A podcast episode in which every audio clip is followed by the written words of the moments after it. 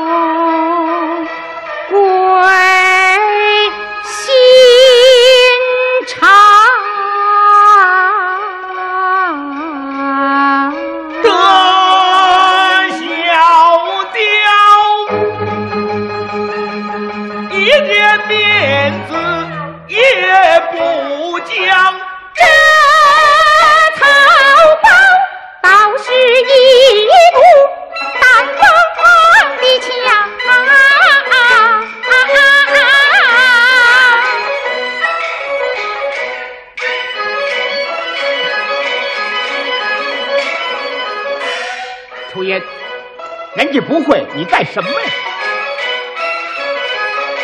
他态度不笨，又不我抗，他神情不阴又不扬。刁德一，到底什么鬼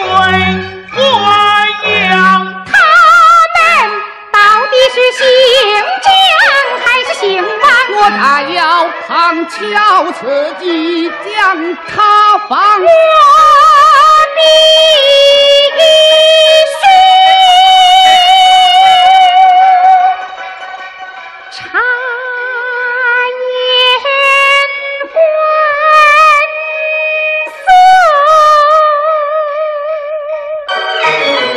把他提起马长礼。最为观众所熟悉的是他在《沙家浜》中把外表看上去温文尔雅，但内心却是狡诈狠毒的一个反派人物刁德一刻画的惟妙惟肖。呃，一一个三人的对唱的智斗啊，一曲这个女人不寻常的唱段，可以说是传遍大江南北。观众记住了刁德一，也记住了马长礼。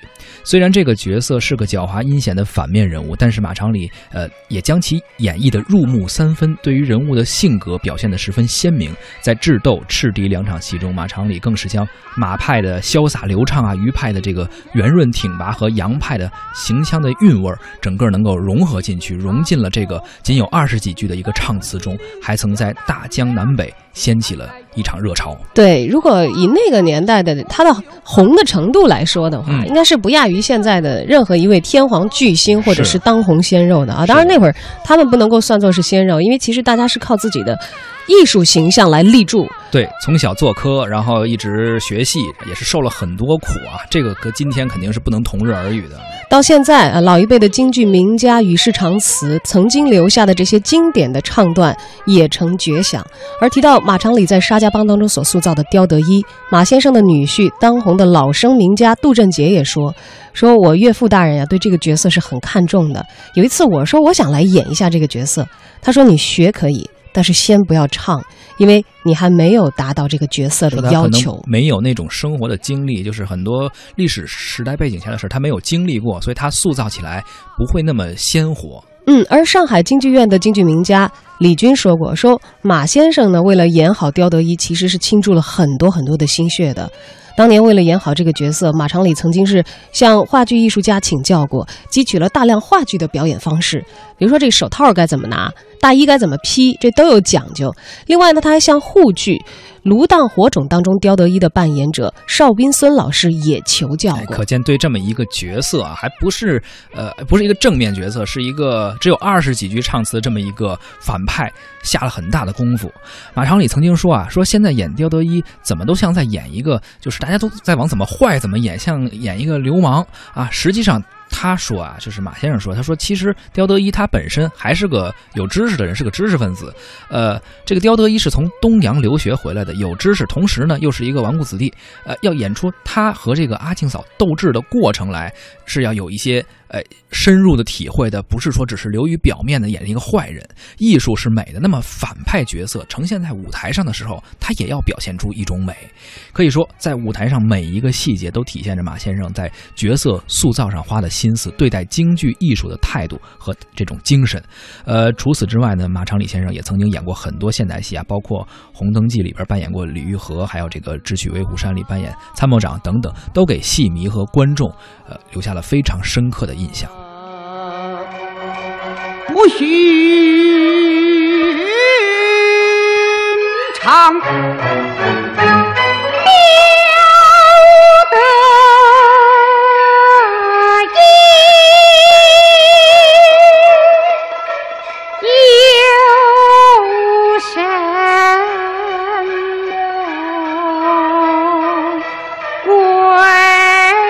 马长礼的艺术最大的特点就是风格多样、兼容并包，集百家之长。而他一生师学多个门派，掌握了马杨谭派的经典剧目。嗯，出生于一九三零年的马长礼，自小啊就在北京长大，一直对京剧艺术有着非常执着的追求。刚满八岁的时候，他就进入了尚小云创办的荣春社科班学艺。呃，学期期满之后呢，马长礼又进了这个钟表铺，开始修理钟表的一个学徒生涯。但是他心里边实际上还是想着学戏，常常是修着表的时候就魂不守舍。呃，家人呢也看出来了，就请了刘胜通先生给他教戏。刘胜通先生是家学渊源，而且是傅连城的科班圣子一辈的这个老生名家了。后来马长礼又跟着刘胜通先生学戏，刘胜通常常就夸奖说自己这个学生特别的聪明，将来肯定有前途。而且呢，刘老师也不保守，寄希望于能够让学生步步登高啊，能够大展宏图。这样的眼界、心胸和教育方式，应该说给年轻的马长礼无穷的动力。而到了解放初期，呃，风华正茂的马长礼进一步想提高自己的艺术水平，呃，特向名扬华夏的京剧四大须生之一马连良先生问艺。呃，慧眼识才的马马连良先生啊，也是早就发现了他将来必然是一个成大器的这么一个好苗子。随后的二十几年时间，马连良先生倾心教授出他这个自己拿手的剧目。与此同时，呃，谭派三代传人谭福英先生也同样看到了马长礼的艺术天赋与专业的素养，主动表示愿意收他为入室弟子。你想，两位著名的梨园名家同时收他为徒，给他与指导，这当时啊也成为了梨园的一段佳话。当然了啊，作为一个有天赋的徒弟，马先生也是没有辜负这么多。这么多位老先生啊，对他寄予了厚望。他自己呢，也是在艺术的领域当中无止境的追求，学习也从来没有停止过。他又向著名的老生名家杨宝森、李少春等等先生问艺，同时还向大师级的老生。奚孝伯先生嗯。虚心的求教过，经过多年的学习钻研，马长礼呢终成一代名家。由于他师承多个门派，可谓博采众长，最终也形成了属于自己的非常富有特点的艺术风格，成为了一位擅长于刻画人物、善于演唱多种流派名剧的老生演员。由于结合了多派的艺术精华，而很多戏迷呢都把他称为“谈图马子”四书四叔阳是。具体这个这个这个称呼是怎么来的啊？我们也听一听啊，马长礼先生之前生前在接受呃记者采访的时候，也讲了他这段学徒的经历、拜师的经历。我参加二团的时候是一九五三年，给谭先生和裘盛戎先生来二路演员配角。那么谭先生很喜欢，就有意识的让我上家去，老给我讲一些个于先生的一些唱法。后来嘛，就有人提议说你喜欢嘛，就拜谭先生了，我就拜了谭先生。那么马连良先生呢，是五五年和我们合团。有一次我在天津和裘盛戎先生、和谭仁福英老师一起唱戏，马先生到天津办事，就问起来说：“你们这里头有一个叫马长礼的，在哪儿的呀？”他说：“我给你找来。”就找来了，一看，我当时一看呐，这马先生不像唱戏的，像一银行家。哎，你是谁的徒弟啊？我说我是荣春社的。哦，小云那儿的徒弟。那你跟谁学呢？我说我跟刘胜通。那好，刘胜通教的好。哎，旁边呢有几个文艺爱好者，说你这么喜欢他，收个徒弟吧。哎，别介了，他一下收徒弟呢，我就不能收了。我收干儿子，开始出来唱，我唱洋派。哎，我也到家跟他请教过，哎，他也很喜欢我。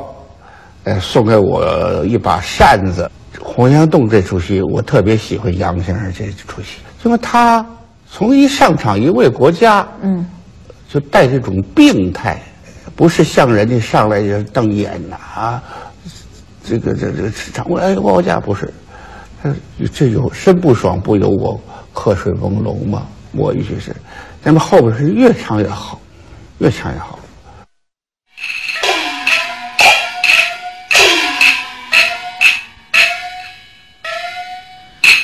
刚刚马长礼先生也讲述了自己拜师的这么一个经历啊，谈吐马子四书阳可以说是集百家之长，把各个门派的一些精华能够融会贯通，体现在自己的角色上。这是我们现在听到的，就是刚刚提到的那个呃洪阳洞的一个选段。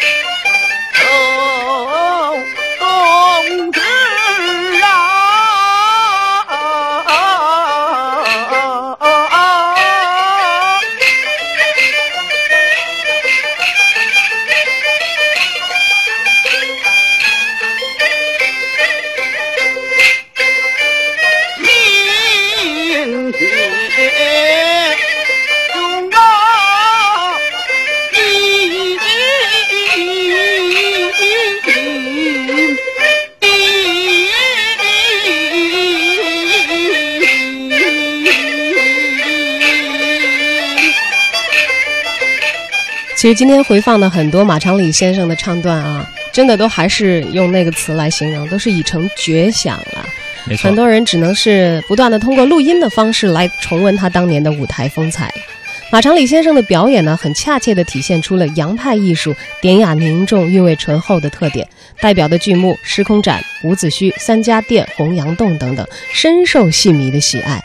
此外，他演唱的四进士《甘露寺》也显示了马派艺术的潇洒飘逸、俏丽多姿的风格。而轻车熟路的演出四进士石老、安流，还有甘露寺等等马派的经典剧目。嗯，同时呢，啊，他还将谭派的名剧《武家坡》《法门寺》《二进宫》等等的精髓牢牢地掌握住，将圆润挺拔的风格呢发挥的淋漓尽致。真的是集百家之长，融会贯通。